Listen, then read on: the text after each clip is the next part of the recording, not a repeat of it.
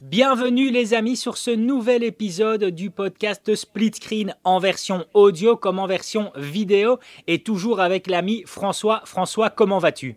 Bah écoute, ça va très bien, David, comme à chaque fois qu'on se retrouve pour, euh, pour ce podcast. Euh, bien que je ne te cache pas qu'en ce moment, euh, je cours un peu après le temps. Voilà.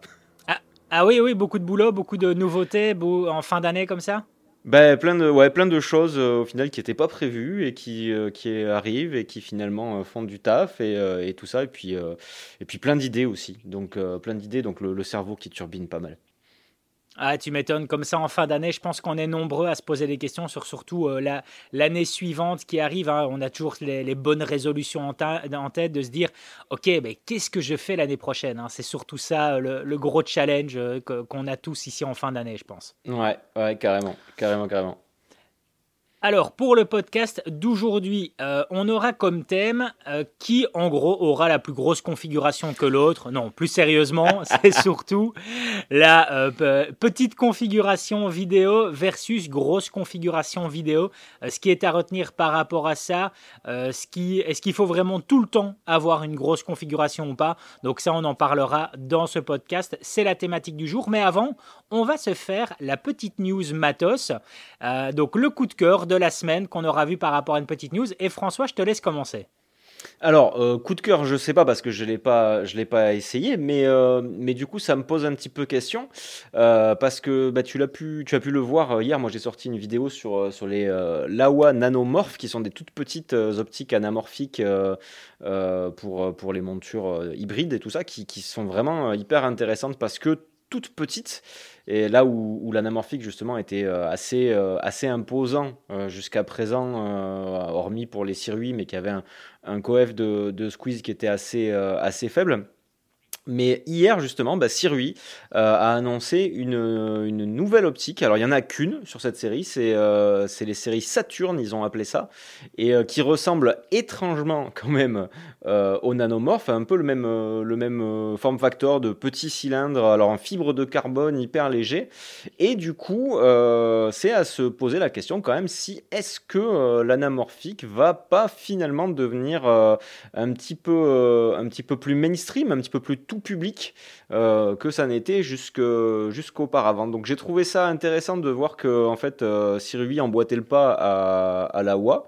Euh, est-ce que est-ce qu'on va avoir d'autres marques qui vont se mettre à l'anamorphique? Est-ce que ça va prendre euh, Est-ce que ça va devenir la nouvelle mode sur sur internet et sur et sur les youtubeurs filmmakers? Je sais pas, mais en tout cas je trouve ça intéressant puisque moi je suis un grand fan de l'anamorphique. Voilà ma, ma petite news. Je sais pas ce que tu en penses. Ben écoute, alors c'est marrant que tu me parles de ça parce que hier, euh, hier matin, j'étais en partance pour aller faire quelques plans et je reçois justement un, message, euh, enfin non, un, une personne qui réagit à l'une de mes, stories. D'ailleurs, euh, David, si tu regardes ou si tu écoutes ce podcast, petite dédicace à toi. Et il interagit par rapport à ma story et en même temps il me dit tiens t'as vu la nouvelle annonce de Sirui? Et il me partage justement ta, ta petite news que tu es en train de me dire juste là. Et là je lui réponds bah écoute je lui ai répondu deux choses. Je lui ai répondu que euh, moi, en tout cas, je m'estime chanceux d'avoir pu euh, utiliser des objectifs anamorphiques, alors plus particulièrement avec les objectifs Vazen que toi aussi tu as, tu as mm. utilisé, hein, donc qui ont un ratio de x2, et euh, de un qui m'ont permis de, de, comprendre la complexité que c'était d'utiliser des optiques anamorphiques tout seul. Donc que c'était quand même assez chaud, assez compliqué, parce que même si je suis, je peux, je, peux, le dire là-dessus, j'ai aucun problème à le dire, c'est-à-dire assez bon pour faire une mise au point manuelle, ben, je me suis rendu compte que faire une mise au point manuelle avec de l'anamorphique, Là, par contre, j'étais une merde. C'est pas le même délire. Parce hein. que, ouais, c'est pas, c'est pas du tout le même délire. Donc euh, ça, je m'en suis rendu compte. Donc je me, suis estimé chanceux euh, d'avoir pu tester de l'anamorphique et puis de me rendre compte que c'est pas forcément quelque chose que j'avais besoin en vrai. Et puis de deux que euh, si on allait retrouver la, la, enfin je lui ai même dit trois choses. Donc et puis de deux si on allait retrouver exactement la même qualité de ce que j'ai déjà pu tester avec leurs autres optiques Sirui qu'ils avaient lancé en, capteur Super 35 et APS-C, avec comme tu dis hein, le, faible ratio, le, faible squeeze de 1.33, j'étais ouais, je suis pas, euh, je suis pas convaincu. J'étais pas, j'avais pas été vraiment impressionné au final de. C'était fun mais sans plus. Voilà, c'était mm. fun mais sans plus. Et la troisième chose, ben, c'était de lui dire, écoute, euh, honnêtement, s'il y a un autre produit qui devrait me hyper, c'est justement celle que, que, François est en train de tester, les Laowa nanomorphes, qui elles, je trouve, sont vraiment hyper intéressantes parce que de un, d'un point de vue rendu image, ben, elles n'ont pas un truc hyper sharp comme les Siroui.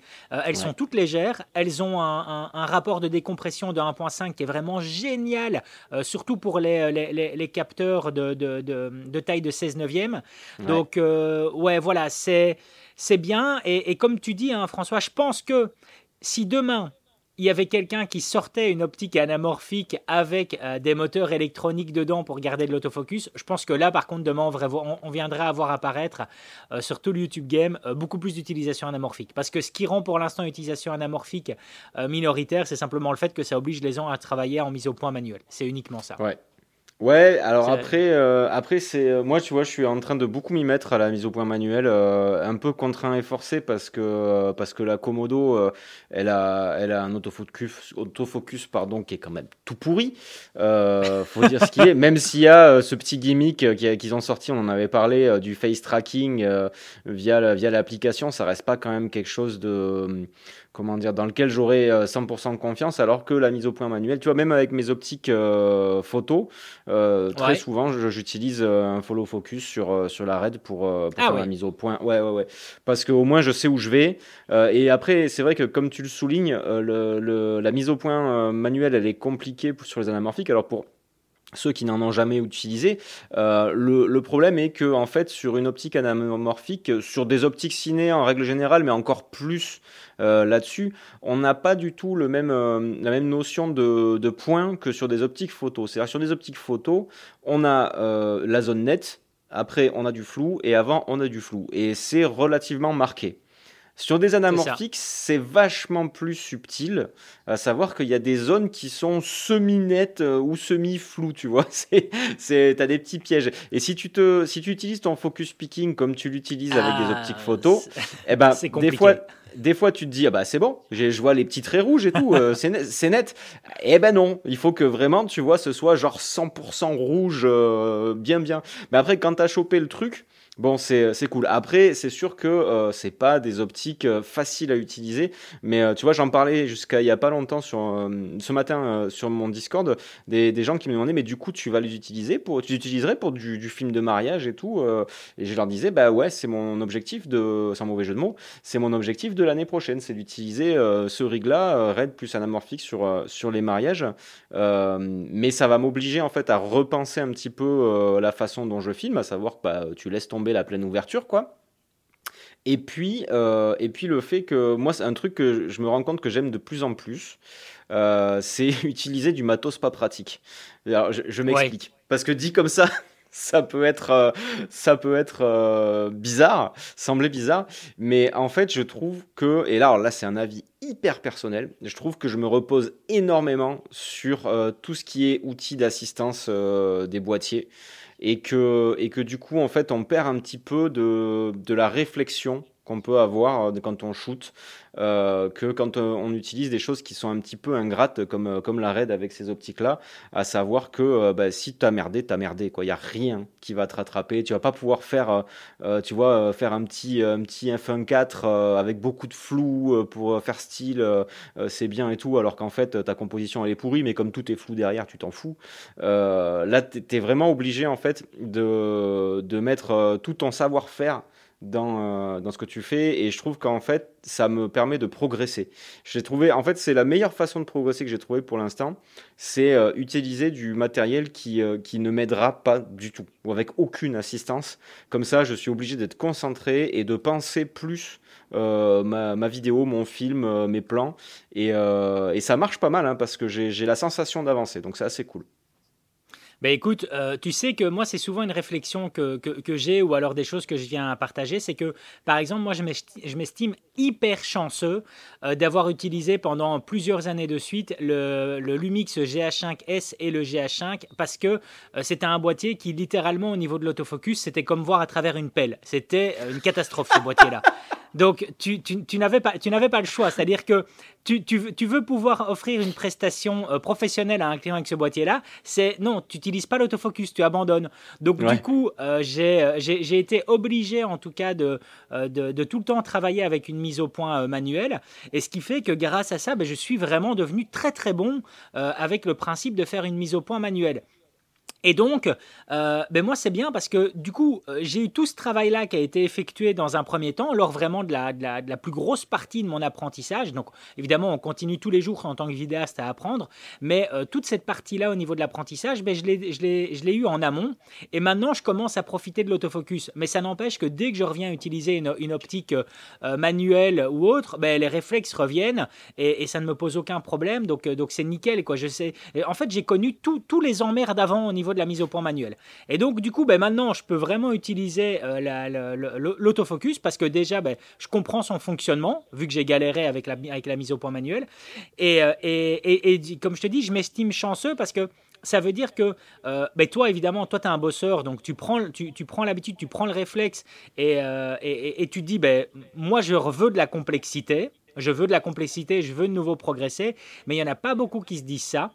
Et grâce à ça, ben, ça nous donne un petit plus face à certaines autres personnes qui euh, sont peut-être en tout cas euh, pas assez motivées que pour continuer à apprendre dans la vidéo. Et en l'occurrence, ben, l'utilisation euh, de, mise au point manuelle. Hein. Moi, le nombre de personnes qui me mettent des commentaires sur des tests d'objectifs 100% mécaniques.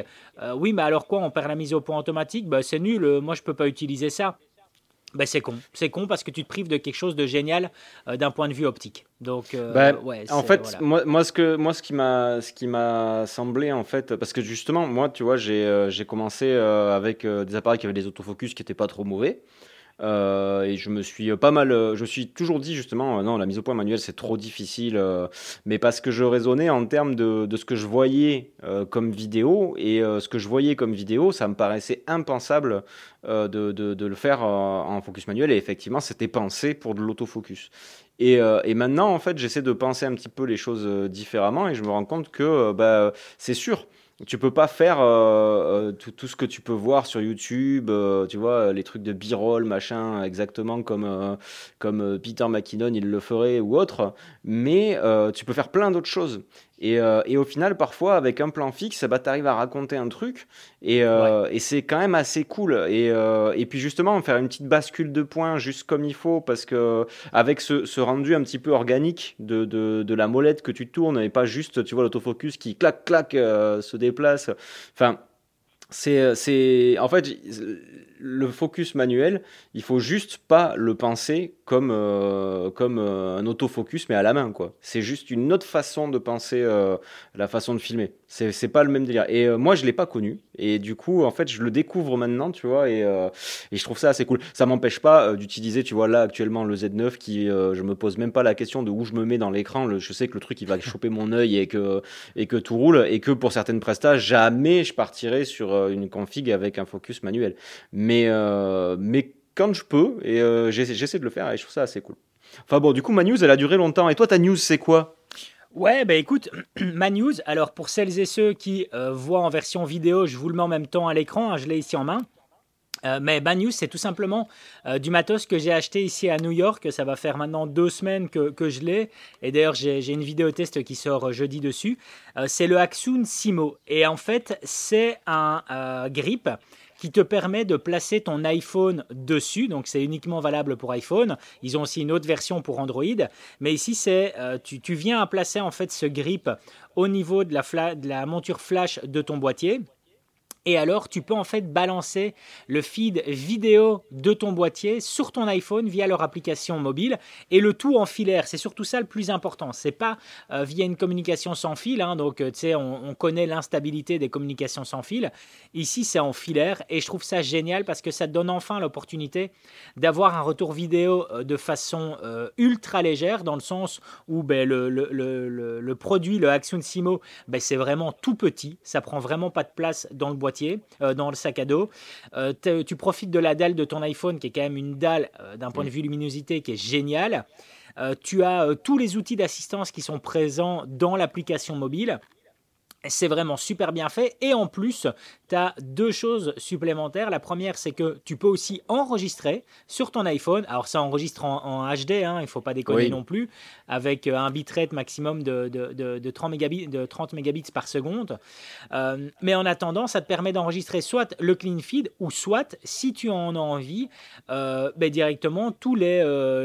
pas le clean feed, donc tous les outils qui sont présents sur, sur ton boîtier. Donc, c'est-à-dire que si tu as un photographe et que tu as envie de partager ta, configuration ou de montrer comment fonctionne l'autofocus de ton boîtier, ben, tu sais enregistrer cela euh, sur ton iPhone. Et ce qui est génial, c'est que euh, au moins, il y a enfin une solution maintenant beaucoup plus accessible que celle d'un enregistreur Blackmagic ou Atomos. Parce que toutes les personnes euh, qui veulent à chaque fois enregistrer en fait l'interaction de leur boîtier, ben, elles sont obligées de dépenser entre 600 et 800 balles sur un set complet, sur un set complet Atomos ou Blackmagic avec batterie et, et disque, disque d'enregistrement. Tandis que là, ben, ça, ça coûte un tout petit peu plus de 200 balles. Ah ouais, D'ailleurs, pour ah voilà, c'est pas cher. Euh, je remettrai le lien si jamais dans la bio du podcast ou dans, dans, la description de la vidéo. Euh, c'est vraiment super pratique. Euh, moi, je suis, je, suis, tout simplement épaté par ce petit produit. C'est un gros coup de cœur sur cette année 2022 parce que je me suis dit que dès l'instant où j'allais être en déplacement à l'étranger, maintenant, j'allais plus m'emmerder, j'allais prendre que ça. Ah, tellement que je suis, ouais, je suis vraiment content. Après, il y a toujours deux poids deux mesures. Hein. Si on a besoin d'un retour visuel à caractère, euh, à, caractère professionnel et surtout sur des très très longues durées, rien ne vaudra jamais non plus un moniteur. Mais si c'est pour des occasions euh, euh, ponctuelles et surtout qu'on n'a pas envie de dépenser une fortune dans un set complet Atomos ou Blackmagic, ouais, ça c'est top. Voilà, ça c'est ce que c'est ce que j'allais te demander. du coup, il, il, est il est alimenté. il, a, il, a, une batterie, j'imagine. Le, ouais, c'est une batterie NPF. Ouais, c'est une, batterie, ouais, c'est une batterie NPF. Alors cette première version, parce que selon moi, hein, c'est un premier jet de Axun, euh, tu peux pas alimenter en même temps ton iPhone. Donc ton iPhone euh, pompe, sur sa propre, ouais, pompe sur sa propre batterie. Mais je suis persuadé que d'ici euh, d'ici un an, ils sortiront peut-être une version 2 ou une version pro euh, de ce produit et sur lequel je suis persuadé ils vont utiliser le chargement sans fil de Apple. Donc tu mettras tout simplement ton, ton, iPhone contre et il y aura un chargement MagSafe. J'en suis, je mettrai ma main au feu et peut-être que là le produit fera, je sais pas moi, 50 balles en plus et je le mettrai avec plaisir euh, parce que, euh, parce que ouais, ça fonctionne super bien.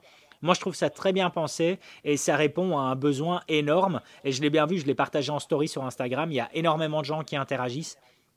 C'est euh, ouais, super bien fait. Je m'attendais pas en tout cas à avoir un aussi gros coup de cœur pour du matériel, mais là ils ont tout déchiré parce qu'ils ont pensé à un besoin énorme qui est présent chez bon nombre de personnes et il n'y avait pas encore de réponse par rapport à ça. Et du coup, tu as, quoi comme outil dessus? Tu as le picking, tu as les fausses couleurs, tu as quoi? T'as tout. T'as as tout. Waveform, focus, focus picking, euh, tes zébras, euh, tu, euh, tu as ton vumètre, donc si tu veux voir le, niveau audio. Ah ouais, haute ah fonctionnalité qui est géniale. Ça, tu pourrais kiffer, poteau. tu as l'utilisation aussi intégrée de tes AirPods. Donc, c'est-à-dire que si tu veux avoir ton retour audio via tes AirPods, tu peux le faire. Ah. Donc, ouais, donc c'est-à-dire que tu viens par exemple à utiliser tes AirPods Max, bam, tu utilises l'isolation de, de, bruit et tu as le retour, le, le, le, retour audio de ton speaker, de ton intervenant euh, sans être dérangé par les bruits externes. Donc ça, c'est super bien fait. Tu as, ah, le retour audio via, ouais, via AirPods. Un autre truc que j'adore et qui est pas présent, euh, enfin si, qui est présent maintenant sur l'Atomos Ninja 5, mais pas sur leur moniteur Atomos Shinobi, c'est que tu sais faire une capture d'écran et puis après, tu sais la remettre en juxtaposition euh, sur euh, l'image que tu es en train de filmer. Donc, si tu as envie de faire des, des, raccords de coupe, tu vois, si tu as envie de, ah, de, mettre, de, ouais, de, de, mettre ton sujet dans un autre environnement, mais de garder exactement la même, sa même position, euh, son même cadrage, etc., ben, tu remets tout simplement la capture d'écran que tu as fait dans l'autre environnement, tu refais ton raccord et tu as quelque chose de tip top. Donc, ça, c'est le genre d'outil qui est vraiment pratique, qui est présent dedans. T'as vraiment alors, tout, euh, tu sais, tout est customisable. Et j'ai vu, ouais, j'ai vu des coups, j'ai vu tes stories. Alors je me doute que vu la taille euh, du truc et de la pince, c'est compatible que iPhone et pas forcément iPad. Alors si en fait c'est possible en fait de euh, désarticuler le, produit en question et ils vendent en fait un support spécialement prévu pour ah iPad. En fait ils ont pensé à tout, tout ce que je pouvais dire ouais mais machin. En fait ils ont pensé à tout les mecs. Ouais, ils ont pensé à tous les gars et franchement, respect. Donc, euh, tu as deux câbles qui sont fournis avec, un avec euh, le port Lightning pour iPhone et l'autre avec le port USB, justement USB-C pour iPad. Donc, non, non, avec.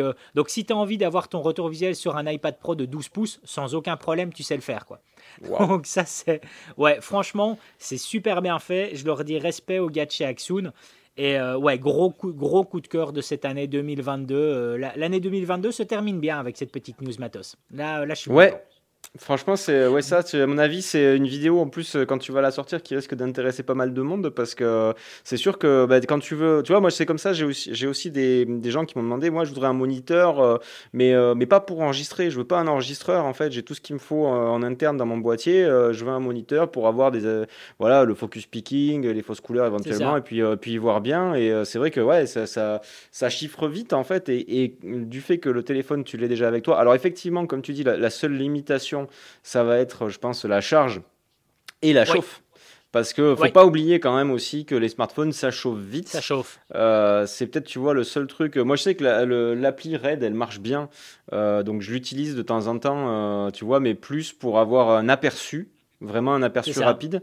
Et quand je veux quelque chose de précis, j'utilise plutôt le moniteur parce que je me dis, je me vois pas, tu vois, 2-3 heures utiliser le truc. Mais, mais ouais, c'est parce que là, pour le coup, c'est un, autre, un autre usage. Mais effectivement, pour, pour effectivement un truc léger en voyage et tout. Euh, mais ça va nous amener justement, euh, sans transition, enfin une très bonne transition justement, sur euh, la légèreté ou pas, et eh ben, sur les gros rigs, les petits rigs, parce qu'on voit quand même beaucoup de... Hum, moi je vois beaucoup passer dans mon feed des, des rigs de caméra de ouf, avec de la V-Lock, avec des rods, avec what mille trucs, des Madbox. Et à la limite, je pense qu'on va peut-être pouvoir aussi disséquer un petit peu qu'est-ce que chaque élément apporte euh, dans un rig et, euh, comment euh, construire son rig, au mieux. Toi, David, déjà, est-ce que tu es plus utilisateur de, gros rigs ou de setup léger ben, en fait, je pense que, et ça c'est lié à l'expérience qu'on a dans l'univers de la vidéo, et à mon avis tu vas me rejoindre, mais c'est un peu en dents de scie. Donc c'est-à-dire que euh, au tout début, tu as envie, en effet, quand tu es dans ton apprentissage, tu as envie d'accumuler énormément de matos et euh, tu es en train de baver sur des configurations euh, de port avec des gars justement qui ont mis du vélo, qui ont mis des barres qui ont mis des moniteurs supplémentaires, un micro-canon, bref, des trucs mais qui sont énormes. Tu es en train de baver là-dessus et donc toi aussi tu te dis, ben, moi aussi je veux ça. Moi aussi je veux ça et donc du coup tu commences à t'équiper, tu commences à faire aussi une grosse config. Et puis le temps passe et tu te dis, euh, en plus du temps, tu as l'expérience qui vient avec, tu as aussi la connaissance du matériel que tu utilises, et plus particulièrement de la caméra euh, que tu vas utiliser sur plusieurs mois, sur plusieurs années. Et tu te dis, bah, au final, euh, ça, ça m'emmerde, c'est peut-être un peu trop lourd, je vais le virer, je vais le retirer. Et puis tu fais 100. Tu fais 100 pendant plusieurs mois, et puis après, sur un événement, pour X raison, tu en as rebesoin. Tu le réutilises et tu dis, ah, mais c'est quand même hyper pratique. Et puis tu le remets, et ainsi de suite. Et moi, j'ai un peu cet aspect euh, un, peu en, en, dents de scie, tu vois. Donc, c'est-à-dire qu'il y a des fois du matos qui va rester 3-4 mois sans bouger euh, sur mes armoires.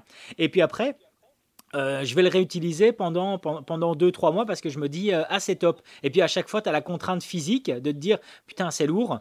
Euh, et, là, tu le remets, euh, tu, le remets. Mais, mais dans l'absolu, honnêtement, euh, plus le temps passe et plus je suis à essayer de, minimaliser en fait mon équipement pour avoir quelque chose qui, qui, est hyper ergonomique, hyper simple à utiliser, pas trop lourd. Et d'ailleurs, dans cette logique, il y a un truc que je comprends pas. là, par contre, il faudrait quand même ah. m'expliquer, c'est que euh, Sony a balancé deux terribles caméras. C'est-à-dire, ils ont balancé la Sony FX3 et la Sony FX30. Qui, euh, moi, je trouve ça génial parce que le boîtier a tous des pas de vis sur le côté pour mm. lequel, ben, justement, si tu as envie d'ajouter des trucs, tu, peux le remettre via les pas de vis. Et pourtant, il y a quand même des constructeurs qui ont sorti des cages et il y a des gens qui ah. achètent des cages pour mettre autour de ça. Et là, et là, là, je comprends pas, tu vois, je comprends pas parce que pour, protéger. Moi, je pense que c'est pour bah, la protection en fait.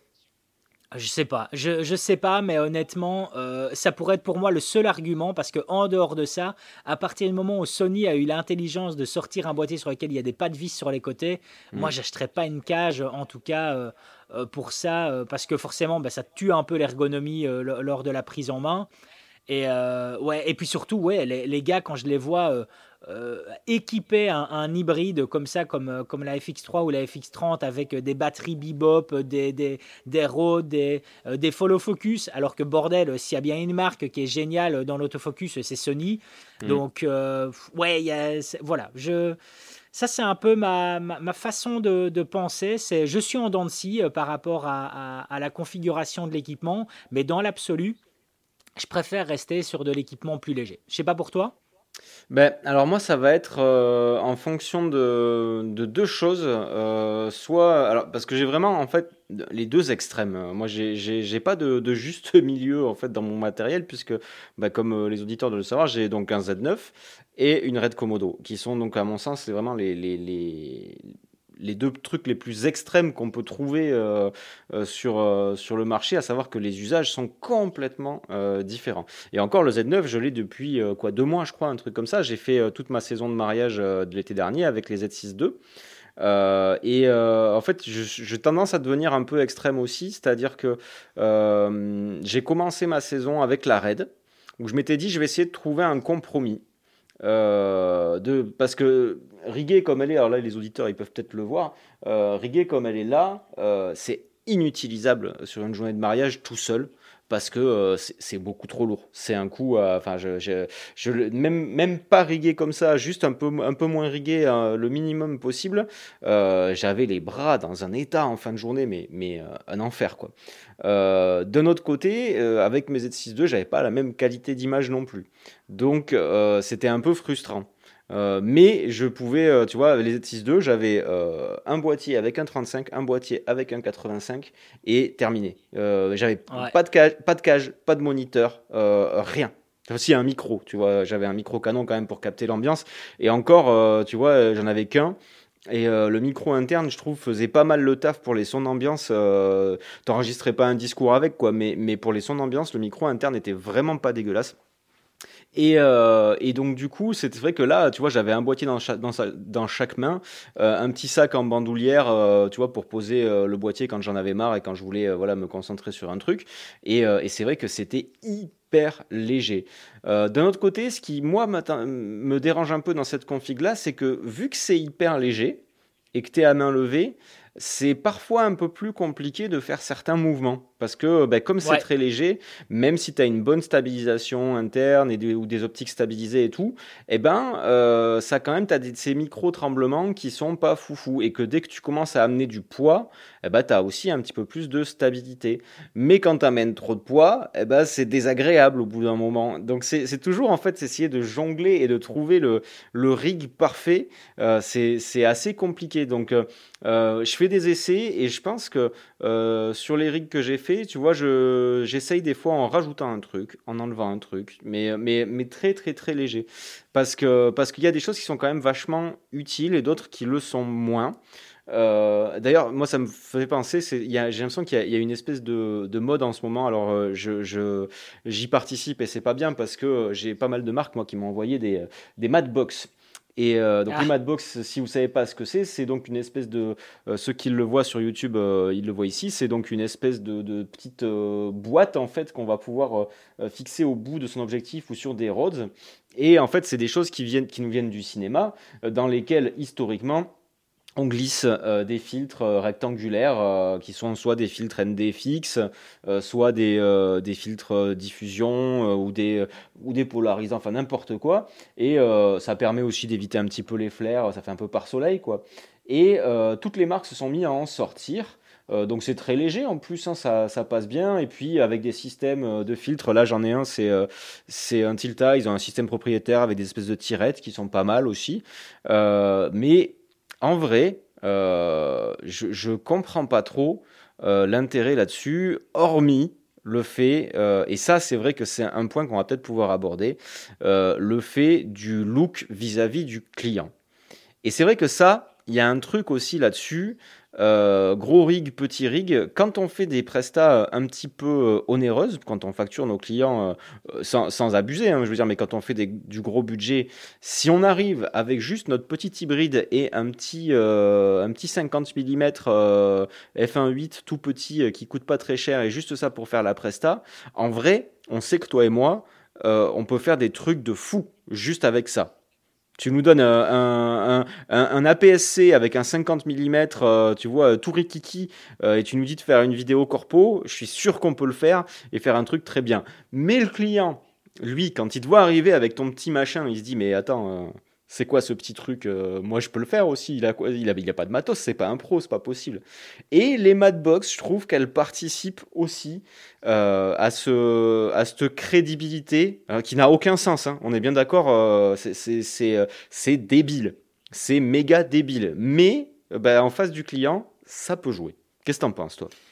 Ben, écoute, alors déjà par rapport au Madbox, euh, ben moi par exemple, ici tu vois, je suis venu à New York euh, pour, pour, euh, pour plusieurs semaines et pour un projet, et j'ai quand même pris ma, ma mini Madbox avec moi parce que je te cache pas que par contre, ça par rapport au flair, hein, comme tu l'as dit, moi ça m'a déjà vraiment sauvé la vie plusieurs fois, et, et c'est dingue en tout cas la différence que ça peut faire dans ton image quand par exemple ben, tu es obligé d'assurer un cadrage et que tu as un soleil qui est passé du zénith et qui est en train de redescendre et qui balance un petit flair dans, dans ton optique, et ça, ben euh, pas, par rapport spécialement euh, aux, filtres, parce que je suis devenu adepte des filtres circulaires et plus forcément rectangulaires, mais en tout cas, euh, pour t'éviter un flair, moi la Madbox, je trouve que c'est quand même vraiment pratique. Donc dès que je dois filmer en extérieur et que je peux le permettre, ben voilà, je prends la Madbox dans, dans le sac à dos. Mais c'est vrai qu'en dehors de ça, elle aide énormément et, elle n'aide pas aussi énormément avec le, look rendu professionnel. C'est-à-dire qu'en effet, si tu veux épater un client, il n'y a rien de mieux qu'une Madbox. Et d'un autre côté, si tu veux te faire arrêter en public par, le, par la sécurité du, euh, lieu dans lequel tu tournes, euh, il n'y a rien de mieux non plus que la Madbox. Donc, euh, c'est, ça, voilà, ça, ça, n'aide pas. Et, et, alors, c'est bien qu'on ait ce discours-là, c'est-à-dire d'épater le, le, client et de, d'entre guillemets, se justifier auprès du client parce que toi et moi, on a tous les deux ce raisonnement-là.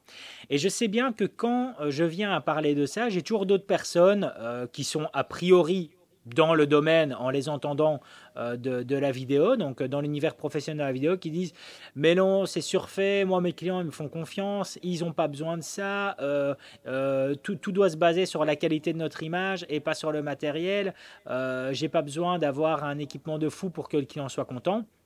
Et auquel cas, je réponds toujours la même chose. Je dis oui, je suis d'accord avec toi. Mais en attendant, si demain je viens gagner à l'euro million et que je donne par exemple un million d'euros à Steven Spielberg pour filmer mon mariage et qu'il arrive avec un iPhone et qu'il me dit te tracasse pas, je vais te faire un super beau film de mariage, je vais quand même tirer la gueule. Voilà, je vais quand même tirer la gueule. Donc, euh, alors que je suis dans l'univers de la vidéo, mais si Spielberg vient filmer mon mariage avec un iPhone, je vais tirer la gueule.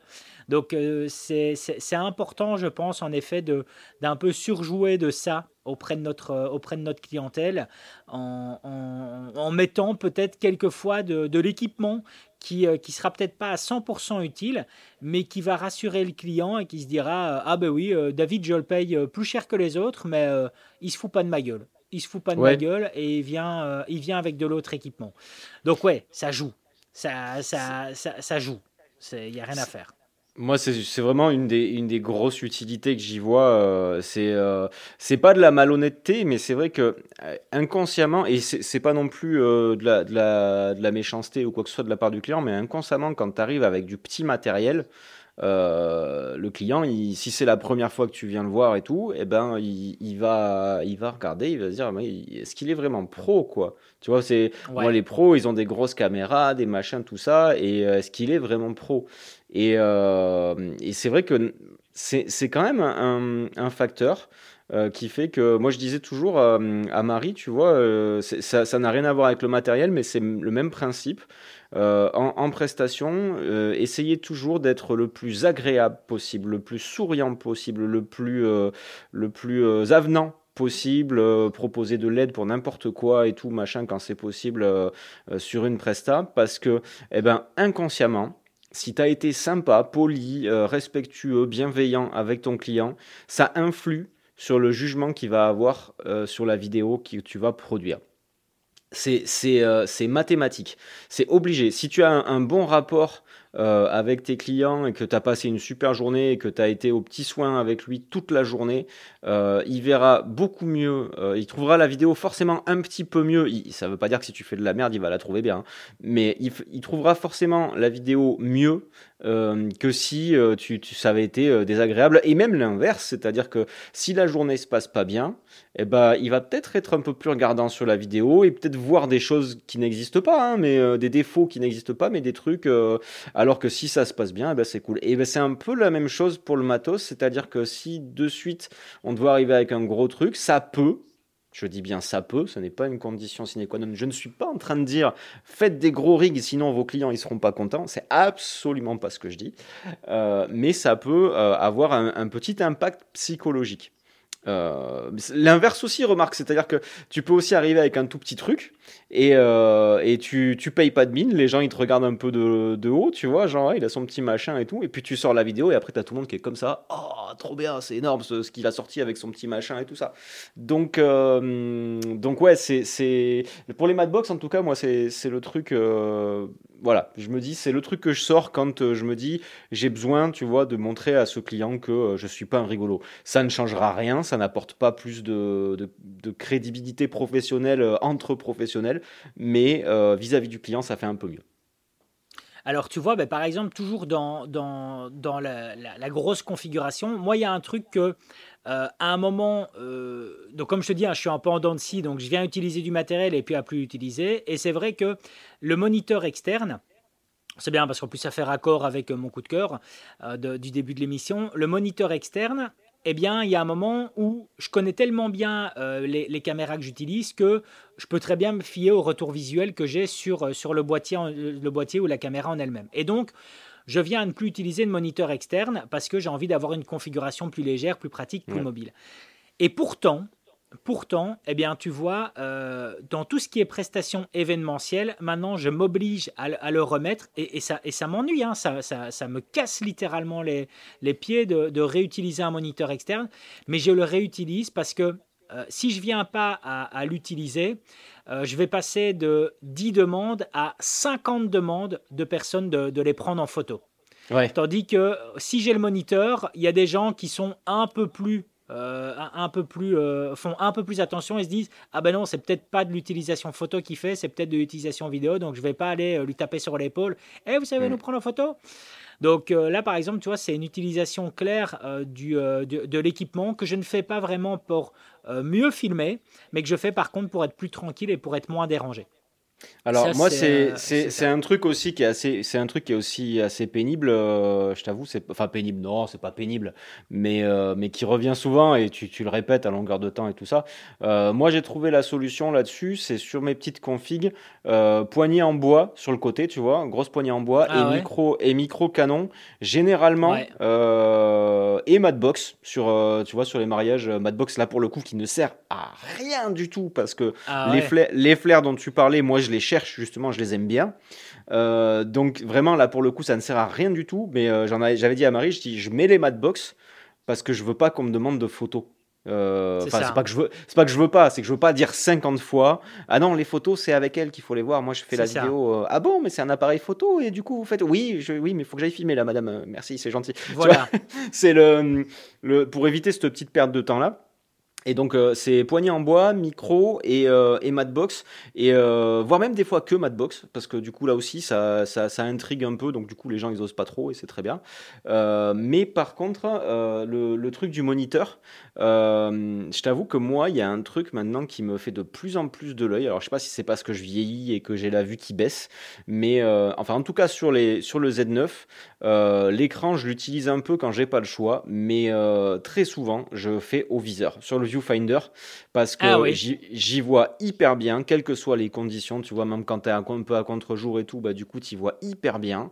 Euh, tu peux vraiment euh, bien voir ton exposition, surtout quand tu es en plein soleil, tu vois, que ton écran, tu sais pas trop, c'est bien exposé, c'est pas bien exposé, euh, mon point, il est bon, etc., etc. Et en plus de ça, ça te fait un point de contact supplémentaire pour la stabilité. Et j'en viens à me dire, en fait, moi, je me retrouve dans des c'est pour ça qu'il me faut un peu d'accessoirisation. Je me retrouve très souvent dans des postures de photographe, tu vois, avec mon, boîtier comme ça, et en train de filmer, sauf quand tu vois, je fais des rats de sol ou des trucs comme ça. Mais, très souvent, je suis en posture de photographe avec l'œil dans le viseur, tu vois, je tiens mon, boîtier photo et, et j'adore en fait filmer comme ça parce que du coup, je suis vraiment sûr de mon coup quand, quand je filme et à tel point que je sais que Portkeys a sorti euh, un viewfinder euh, SDI pour, euh, pour la RAID.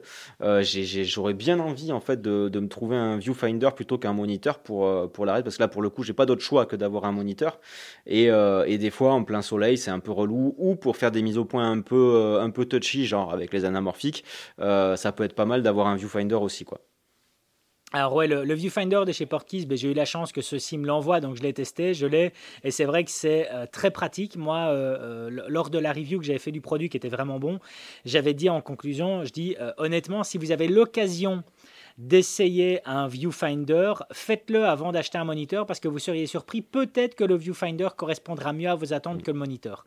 Donc, si, tu, si, tu, le, si tu le vends, si tu, si tu le vends, Proms, ça. ok, ça va. Je, je retiens poteau.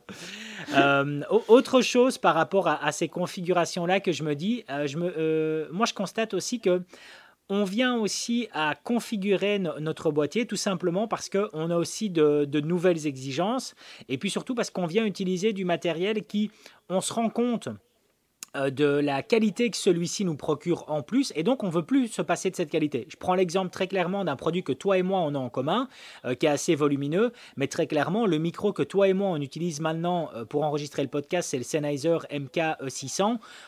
moi je je pourrais plus faire sans par exemple, tu vois, je pourrais plus faire sans dès que j'ai besoin d'un micro canon et si je dois interviewer quelqu'un, c'est celui-là que, que, je vais venir à utiliser. Et pourtant c'est plus volumineux, je mm. pourrais peut-être utiliser autre chose, mais non, tu vois, c'est, je viendrais directement utiliser ça. Et donc, comme c'est un micro qui a du, du XLR, mais ben, lorsque je viens utiliser non pas ma, ma, Canon C70 euh, qui elle a du mini XLR, mais le Fujifilm X-H2S, ben, ça m'oblige aussi à utiliser un module XLR par-dessus.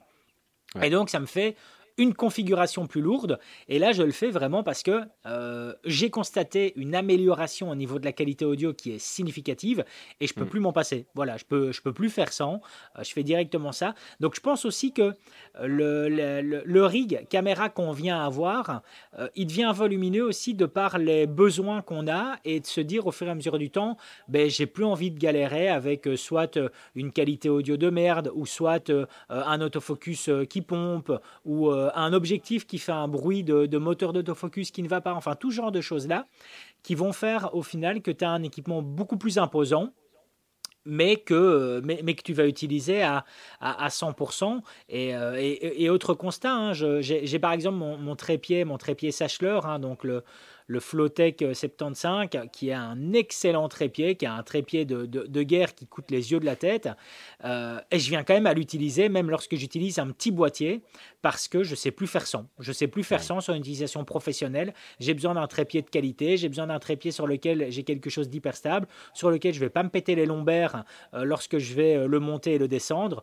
Et donc, ben voilà, j'utilise un trépied qui coûte des fois deux fois le prix du boîtier que je vais venir à, à utiliser pour filmer, qui est, qui est que le boîtier, tu, tu, le vois à peine tellement que le, trépied est énorme, mais en attendant, je sais plus faire son. Donc voilà, ça c'est bah, aussi le, genre de constat.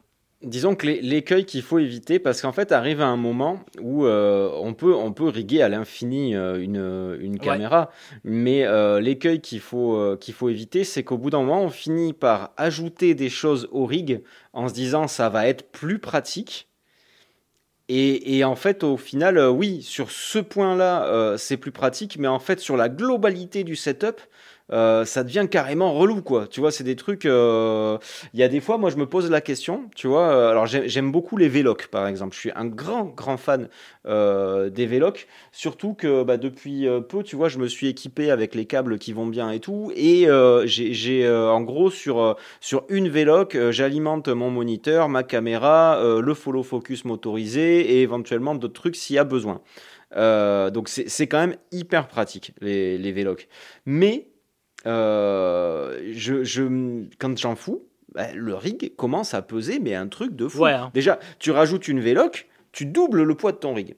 Alors c'est hyper pratique effectivement parce que tu n'as pas à jongler avec les batteries.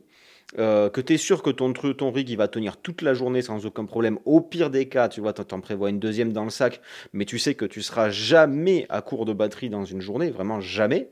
Euh, donc ça te simplifie la vie d'un côté.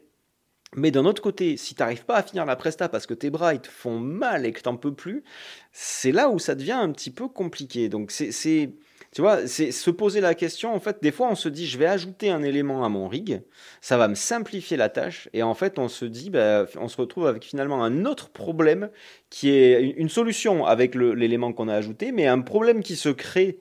Euh, qui n'était pas là avant, à savoir là pour le coup le poids si on rajoute des vélocs. Et, euh, c'est des fois cet équilibre-là qui est très très compliqué euh, à gérer. Je ne suis pas sûr que parce que toi comme enfin moi je suis tu vois je passe un temps monstrueux à monter démonter essayer des trucs et tout j'aime bien cette recherche du rig parfait je me dis qu'un jour un jour, j'arriverai à trouver une config euh, où euh, tout sera mais nickel, où j'aurai pas mal au bras, où j'aurai suffisamment de batterie, où j'aurai euh, tous les, trucs qui m'aideront à faire mes vidéos, etc. En attendant, je l'ai pas trouvé. Et puis se dire aussi qu'il y a plusieurs situations possibles. C'est-à-dire qu'une fois qu'on a rigué sa caméra aussi, tu vois, un truc tout con quand tu as tout avec tes rods, ta cage, tes poignets, tes machins, ton moniteur, ta véloc, euh, ton follow focus, et ben arrive le moment, bah, tu te dis, bah, enfin, ah putain, là, il faudrait que je fasse un plan au gimbal, quoi. Là, là, ça serait parfait, le plan gimbal, il serait génial. Et ben là, tu te retrouves comme un con et tu te dis, euh, le temps que je démonte tout, que je ah le mette sur le gimbal, c'est mort, c'est fini. Il n'y a, a, plus le temps, tu vois. Donc, euh, donc, tu te complexifies encore la tâche. Tu peux te dire, ouais, bah, je vais prendre un deuxième boîtier, tu vois, juste réservé au gimbal. Mais le gimbal, j'en ai besoin une fois de temps en temps. Y bref, il n'y a, que des choix, en fait, euh, cornéliens hein, dans tout ça. Euh. toi, tu n'utilises pas trop les gimbals, non? Ben en fait, alors, donc j'ai deux choses par rapport à ce que tu dis là. Euh, la première, c'est par rapport au gimbal. En effet, toi comme moi, on est des utilisateurs occasionnels et ponctuels du gimbal. Donc, c'est-à-dire que on vient les utiliser uniquement si on en a vraiment besoin. On n'est pas non plus les, rois du, gimbal d'ailleurs. Et, euh, c'est vrai qu'on a tous les deux euh, des utilisations hyper minimalistes au, niveau du gimbal, au point que je pense qu'on s'est tous les deux pris une, une, bonne barre de rire et on, a tous les deux eu le même ressenti en voyant le, le réel de, Julien de Je me fais des films, hein, où il a fait euh, sur le gars euh, qui, euh, qui, dit le sapin moi j'ai ouais. le sapin de Noël, là j'ai pris ma véloc, là j'ai même pris la, bombe au poivre si jamais on essaye de, me tirer mon gimbal, enfin un truc de malade. Et c'est vrai que quand moi je vois des personnes avec un gimbal qui est comme un sapin de Noël, bah, personnellement, je suis même pas dans la moquerie, je suis admiratif. Ah je suis admiratif parce que je ne sais pas comment elles font. Je ne je sais, je sais pas comment elles font. Euh, tout l'arsenet, des follow focus, des batteries en plus, je me dis waouh, moi je serais rincé au niveau du dos. Je ne saurais pas le faire au niveau du dos. Et je me dis, c'est déjà tellement chaud juste de cadrer correctement tout un plan au gimbal que si en plus je dois commencer à regarder comment faire le point, euh, je dois commencer à faire un dolly zoom, tous ces trucs-là, euh, ouais, moi je suis admiratif en fait. Je, je suis vraiment admiratif de, de, de, de ces personnes-là. Bah, alors j'avais trouvé, j'avais trouvé une solution, tu vois, quand j'étais euh, encore chez Sony, j'avais des A7 III et j'avais un petit A6400, je crois euh, enfin, tu sais, les petits APS-C avec un, un, 16, un 16 mm Sigma f1.4 dessus. Et j'avais, euh, c'était le Ronin SC, je crois, le, le, petit DJI euh, tout léger, tu sais, tout petit gimbal là. Et j'avais en fait le, le l'A6400 était dédié au gimbal. C'est-à-dire qu'il était, bah de toute façon, il était tout le temps posé dessus. Et quand j'avais besoin de faire un plan gimbal, hop, je prenais mon truc. C'était hyper léger, hyper pratique. Et euh, c'est vrai qu'en fait, euh, pour le gimbal, je m'étais euh, carrément dédié une, une, cam, quoi. Hein. J'étais dit, bah tant pis, je, je peux pas, ah ben je peux pas tout démonter. Ou même, tu vois, le temps, c'est con, mais même si tu as un petit rig léger avec une poignée, bah, avec la poignée, laisse tomber, sur le côté là, laisse tomber sur le sur le gimbal, euh, c'est pas bon quoi. Il, faut euh, donc du coup, eh ben, euh, je m'étais dit voilà, bah, je vais je vais faire comme ça. Mais mais c'est vrai que, que ouais, dès qu'il y a des utilisations avec des éléments tiers, l'avantage de, je trouve par contre des, des, des rigs qu'on peut se monter, euh, c'est que bah, très souvent, tu as quand même un plateau euh, en toute fin de rig en dessous, et que quand tu as le besoin de le mettre sur un, monopode ou sur n'importe quelle tête fluide, en fait, sur un trépied, eh ben, tu as juste à le glisser, et c'est vrai que là-dessus, c'est plutôt pas mal. Après, voilà, le plan fixe, ça plaît pas à tout le monde non plus. Mais ne serait-ce que pour te reposer les bras, tu vois, avoir un, un, trépied posé quelque part et te dire, pouf, allez, je le pose là, juste 5 minutes, le temps de, de, me, de me décontracter un petit peu les bras, et, et après ça va, quoi. Mais c'est, moi aussi, c'est quelque chose que j'ai toujours fait du, temps du GH5S. J'avais donc justement le GH5S, t'es en configuration soit sur trépied ou monopied, et j'avais le GH5 qui était en complément pour euh, près sur un gimbal, euh, tout simple, tout, tout, tout, tout nu, euh, sans rien d'autre. Et là, c'est encore pareil, hein, tu vois, j'ai la, la, la, C70 qui va être soit sur, sur pied ou sur trépied, et puis je vais utiliser le R6 sur gimbal. Donc, mm. tu vois, c'est un peu la, même logique. Et alors, pour le, deuxième truc que je voulais dire par rapport aux, aux configurations comme ça, c'est que en effet, comme tu dis, on passe toujours du temps à les assembler, à les désassembler. Et le problème, alors je ne sais pas si ça t'est déjà arrivé, mais euh, je vais prendre ton exemple de, configuration où tout repose sur ta véloc. C'est-à-dire que tu le désassembles pour tout mettre dans ton sac à dos, et puis tu arrives sur le tournage et tu te rends compte qu'il te manque juste une pièce. Et cette pièce-là, par exemple, c'est celle qui te permet de poser ta véloc sur le rig. Et là, tu te retrouves dans la merde parce que tu as oublié une pièce et à cause de cette pièce-là, ton rig est quasiment totalement inutilisable parce que tu sais plus du coup fournir l'alimentation continue à ton écran, plus l'alimentation continue à ta caméra. Donc ça c'est euh, moi ça m'est déjà arrivé euh, une ou deux fois où il me manquait une pièce et j'ai dû faire euh, heureusement c'était pas trop loin de chez moi mais j'ai dû faire demi-tour pour aller rechercher une pièce à la con. voilà, un, bête un, bête grip, un, un bête bras magique ou genre de truc là mais qui rendait le, le, le rig le, rig utilisable. Ça, euh, ça t'est déjà arrivé ce genre de problème?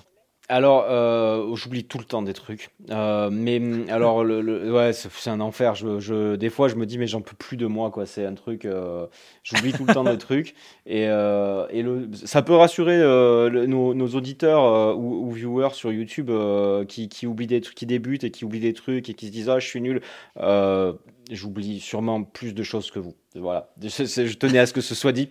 Euh, mais euh, non, alors par contre, un truc que je fais, euh, qui est peut-être pas forcément très bien, mais je le fais quand même, c'est généralement, j'aime pas monter mon rig quand j'arrive sur la presta.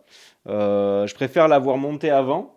Et, du coup, je me le suis calé, tu vois. Alors, sous, sous ma raid, par exemple, j'ai récupéré un, un, un, petit trépied, tu sais, de gimbal, justement, là, qui se déplie que je fous dessous pour pouvoir poser ça dans la voiture, que ce soit hyper stable. Je cale mon sac et tout à côté pour que si jamais il y a un virage, le machin se casse pas la gueule et tout. Euh, mais généralement, je pars avec le rig monté. Euh, juste les batteries dans le sac, tu vois, mais le rig tout prêt. Parce que comme ça, le matin, euh, j'ai pu l'essayer. Je l'ai démarré, tu vois, pour voir si tout allait bien, si tout était bon, les batteries chargées, tout ça. J'enlève ma batterie, je les fous, mes batteries, je les fous dans le sac. Et, euh, et, par contre, le rig ou, le boîtier que je vais utiliser, il est avec moi prêt à l'emploi en fait euh, dans la voiture et, euh, et, quand je et quand je commence ma presta. Donc donc c'est une des façons qui fait que j'oublie moins de choses. Mais effectivement, quand tu as tous ces trucs là, c'est pas évident. Tu vois des trucs des fois le, câble, tu vois j'ai un, petit enregistreur zoom là ici là que, les, les auditeurs sur YouTube peuvent voir le nombre de fois où j'ai oublié le câble euh, pour, ah, brancher ça, pour brancher ça en, en, sortie de table. Euh, du coup, bah, tu trouves d'autres, d'autres façons de faire. Quoi. Du coup, bah, je, bon, bah, j'ai, j'ai un micro canon qui marche à, peu près bien.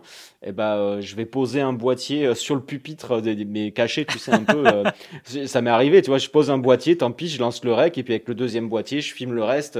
Tu vois, des, des trucs de débrouille. Mais, mais c'est vrai que au bout d'un moment, effectivement, quand tu accumules tellement de matos et quand tu commences à avoir des rigs conséquents et complexes, euh, le, la possibilité d'oublier, ça tu, tu, le soulignes très très bien, pas forcément juste un truc, euh, mais la possibilité d'oublier quelque chose, voire que quelque chose te lâche. Parce que là, en l'occurrence, euh, tu vois, si, si tu as un câble, par exemple le câble qui d'alimentation de ton moniteur qui, qui, qui part de ta véloc, ta et qui va à ton moniteur, si le câble foire, pour une raison, euh, tu vois, tu tires, tu t'accroches dessus, ça tire et paf, ça, ça, ça, ça, casse une soudure ou un truc comme ça.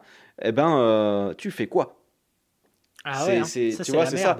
Alors que l'avantage euh, d'avoir, par exemple, config là comme sur le, le, le Z, où tu parlais de ton GH5 tout à l'heure, euh, c'est que, bah, bon, à moins que l'appareil en lui-même ait, un défaut, euh, ce qui techniquement n'est pas censé arriver, un câble ça, lâche quand même plus souvent qu'un appareil, bah, techniquement, vu qu'il n'y a rien à y raccrocher, il n'y a pas d'ajout, eh ben, tu as, quand même un, nombre, une, c'est susceptible d'avoir une panne un peu moins que si tu avais effectivement un sapin de Noël où bah, n'importe quoi peut, peut, peut, merder, quoi, ça c'est sûr. Hein. Et, alors, autre réflexion que, je me fais de par une petite expérience ici que j'ai eue à, New York, hein, euh, qui est toujours un peu plus ou moins dans, le thème, mais je pense que ça vaut la, peine en tout cas de, se poser la question, c'est que euh, il y a de ça dix jours maintenant, j'étais euh, donc ici sur Manhattan, j'étais à Bryant Park et et je veux faire un, plan vidéo parce qu'il y avait une magnifique fontaine avec un bel arrière-plan derrière. Enfin bref, je veux faire un plan à cet endroit-là. Et j'étais avec la, Canon C70. Et je commence, si tu veux, à, poser le trépied, donc euh, un petit trépied, un petit trépied photo hein, euh, que, j'utilise, les, gens le voient souvent en story sur Insta. Et là, j'ai euh, un garde qui vient et qui dit C'est pour prendre des photos Et en, regardant la C70, heureusement, la C70, même si elle est grosse, elle a une ergonomie d'hybride. Et je dis Oui, oui, ah, ah, ça va, pas de vidéo, hein, interdit de filmer. Euh, et, j'ai quand même fait mes plans vidéo, euh, voilà. Et il n'a il rien dit parce qu'il pensait que c'était pour prendre euh, des, photos avec la C70. Et c'est parce que j'ai pas voulu me lancer dans, dans, une conversation, tu vois, je voulais pas éveiller les soupçons, mais j'avais juste envie de lui dire, je, je lui dis, j'avais surtout envie de lui dire, je dis, ok, c'est interdit de filmer, mais c'est interdit de filmer tout court ou est-ce que c'est interdit de filmer avec du matos plus gros? Parce qu'à l'heure actuelle, tu prends un dernier iPhone avec un bon micro, ben putain, tu sais faire, euh, tu sais faire un reportage complet, quoi. Donc, euh, euh, l'utilité de, de, l'iPhone maintenant, tu sais tellement filmer avec une qualité de dingue, et là, plus minimaliste que ça, il ben, n'y a pas. Ah, là, là c'est certain que plus, plus minimaliste que ça, il n'y a pas. Donc j'en viens presque aussi à me demander si des, des, des, fois, tu pourrais pas même descendre justement au minimalisme complet, à prendre quasiment un, un iPhone sur certains types de projets où tu as où tu n'as pas le choix, euh, tu dois vraiment être en, version euh, profil bas et, euh, et, rien faire. Hein. Je, je, me demande si dans l'avenir, les endroits où si c'est réellement interdit de filmer, ils feront comme dans, comme dans des lieux saints au final, hein, comme quand tu vas au Vatican, tu peux pas mhm. sortir ton téléphone tout court. quoi. Tu le sors pas, que ce soit faire des photos ou des vidéos. Je me demande si ça aussi dans, dans, dans l'avenir ça arrivera, ou si nous, en tant qu'utilisateurs de, de matériel photo-vidéo, peut-être qu'il deviendra archaïque d'ici une dizaine d'années où les gens se diront euh, ils sont cons euh, les gens qui prenaient des photos et des, vidéos avec des caméras. Eh ben, euh, si, si, le téléphone sera associé, tu vois, à du, à du matériel de dingue sur la, sur la vidéo. Donc, ah, il y a des, y a, y a des chances, il y a des chances que, que d'ici 10 ans, les téléphones fassent des trucs, des trucs fous furieux. Regarde l'évolution déjà en 10 ans. Euh, elle est, elle est, incroyable. Alors dans 10 ans, ça, je, ne sais pas ce qu'ils nous sortiront, mais, euh, mais bon, ça risque, ça risque d'être, euh, d'être assez intéressant. Après, tu peux quand même avoir des configs très passe-partout, très légères. Tu peux quand même, tu vois, justement, tu parlais de la FX3 et 30 tout à l'heure avec un petit objet, tu vois. Et pour te donner un exemple, moi, c'était sur une presta de mariage il y, a, il y a quelques mois. Il y avait un couple de photographes euh, justement qui avait l'air assez minimaliste. Alors eux c'était de la photo, donc c'est un petit peu plus facile d'être minimaliste en photo qu'en vidéo. Euh, mais euh, mais c'était intéressant parce qu'elle elle avait un XT4 et un XT3. Donc mhm. déjà elle était sur de, de la PSC. Donc ce qui était, euh, ce qui était frais, j'ai trouvé pour, euh, pour de la, de la photo parce que euh, tu as toujours des gros boîtiers full frame et tout. Donc déjà, elle avait des boîtiers un peu plus, un peu plus discrets. Et, et, donc son, son collaborateur qui était son, son mari, lui, il avait un Leica. alors je ne saurais pas te dire le, le modèle. Le Q2. Je crois, ouais. Et donc tout petit. Et alors je lui disais, mais et t'as pas peur qu'on te prenne pour un touriste quand même? Parce qu'en plus, le mec avait une chemise à fleurs et tout. J'étais là, le, le gars, ah, vraiment, on dirait, un, touriste, quoi. Et, euh, et il me disait, mais non, c'est génial parce qu'en fait, les gens me voient pas. Les gens, les gens me prennent pour un invité. Et du coup, je prends mes photos, je dis rien et je suis, euh, je suis au milieu de tout le monde, je fais mes trucs. Et euh, bon, après, il m'a fait essayer et j'ai testé le Leica et j'ai fait, oh, j'en veux un. Oh, c'est beaucoup trop cher, c'est beaucoup trop cher, mais j'en veux un.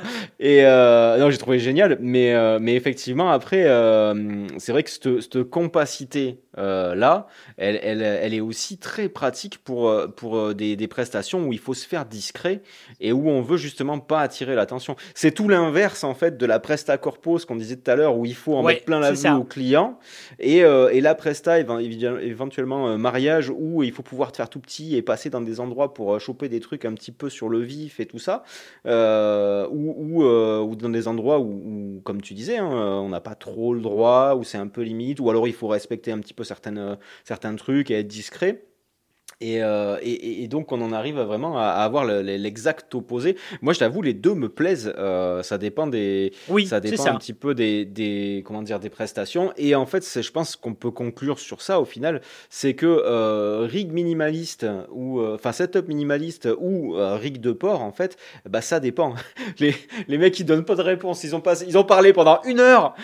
Et en fait, la réponse, la réponse des mecs, c'est ça dépend. C'est vraiment ça, mais c'est totalement, c'est la réalité, quoi. C'est la réalité. Hein. Ouais, mais je en fait, je me fais marrer tout seul parce que je me dis, en fait, on a parlé pendant une heure de trucs pour au final arriver à la conclusion. Eh ben, les amis, ça dépend. Ciao, bonsoir. mais non, non, mais plus, plus sérieusement, ça, ça, en fait, c'est euh, ce qui est intéressant de voir dans toute cette discussion qu'on a pu avoir ici, c'est euh, euh, doser en fait les points et quels points regarder quand on part en prestation, quel setup on prend, vraiment doser et se dire voilà bon ben je vais peut-être rogner un petit peu sur ça parce que c'est pas évident, peut-être je vais en faire un peu plus que nécessaire parce que là ce serait ça serait bienvenu et ainsi de suite, mais se dire que il n'y a pas de, de, de bon ou de mauvais rig en fait au final. Hein. Voilà, il n'y a pas de bon et mauvais chasseur, il n'y a pas de bon ou mauvais rig. Voilà, c'est ce qu'il faut retenir de, de ce podcast. C'est vraiment, au final, de prendre le, le, matériel qui va convenir soit à nos besoins, soit convenir au projet. Hein. C'est-à-dire, comme, comme on l'a répété, des fois, ça va pas nous aider, mais ça va épater le client, ça va le rassurer, ça va nous permettre de justifier un zéro en plus sur, sur la facture. Et donc voilà, donc autant, autant le faire et autant prendre ça en plus. Je crois que ça, c'est une bonne conclusion. Ouais. Et, inversement, et inversement, des fois, un rig hyper léger va nous permettre de faire mieux notre prestation que euh, si on avait effectivement un gros, un gros rig, quoi. Exactement. Bon, bah écoute, euh, je pense que euh, voilà, on est, on est sur le bon timing, on a, on a dépassé l'heure, donc on, on, est très bien pour un, un, chouette sujet de, de podcast. Est-ce que tu as déjà peut-être une idée pour le sujet de la semaine prochaine? Là, je ne l'ai pas. Je ne l'ai pas, mais, euh, mais on va en discuter. On va trouver. Euh, je suis sûr qu'on va avoir plein de choses à dire. Là, comme ça, je ne l'ai pas. Euh, je déroge à la règle un petit peu, mais je ne l'ai pas. Ah, quoi qu'il en soit, les amis, en tout cas, continuez à faire ce que vous faites, c'est-à-dire qu'on adore, François et moi, recevoir en tout cas euh, un MP de votre part sur Instagram ou un commentaire ici sur la, la vidéo YouTube de votre part, euh, en nous disant justement ce que vous avez pensé du podcast. Euh, on vous le dit ici à chaque épisode de podcast, c'est-à-dire n'hésitez pas à partager celui-ci ou à le noter sur votre plateforme de podcast que vous écoutez. Maintenant, j'ai aussi pas mal de personnes qui me disent, David, je l'écoute sur telle ou telle plateforme, je ne sais pas mettre d'étoiles, je sais pas mettre de pouces, je sais pas le faire. Tant pis si vous n'y arrivez pas, mais si la plateforme que vous utilisez vous le permet, n'hésitez pas en tout cas à nous laisser une chouette cotation, ça nous fait ultra plaisir. Et puis à regarder les liens qui sont présents aussi en description si vous voulez plus d'infos, soit sur les produits qu'on a parlé ici durant le podcast, ou si vous voulez être redirigé euh, vers euh, euh, les, les, différents réseaux qu'on utilise. Donc voilà, en tout cas les amis, un tout grand merci de nous avoir regardé ou écouté pour cet épisode, et on se dit à la semaine prochaine.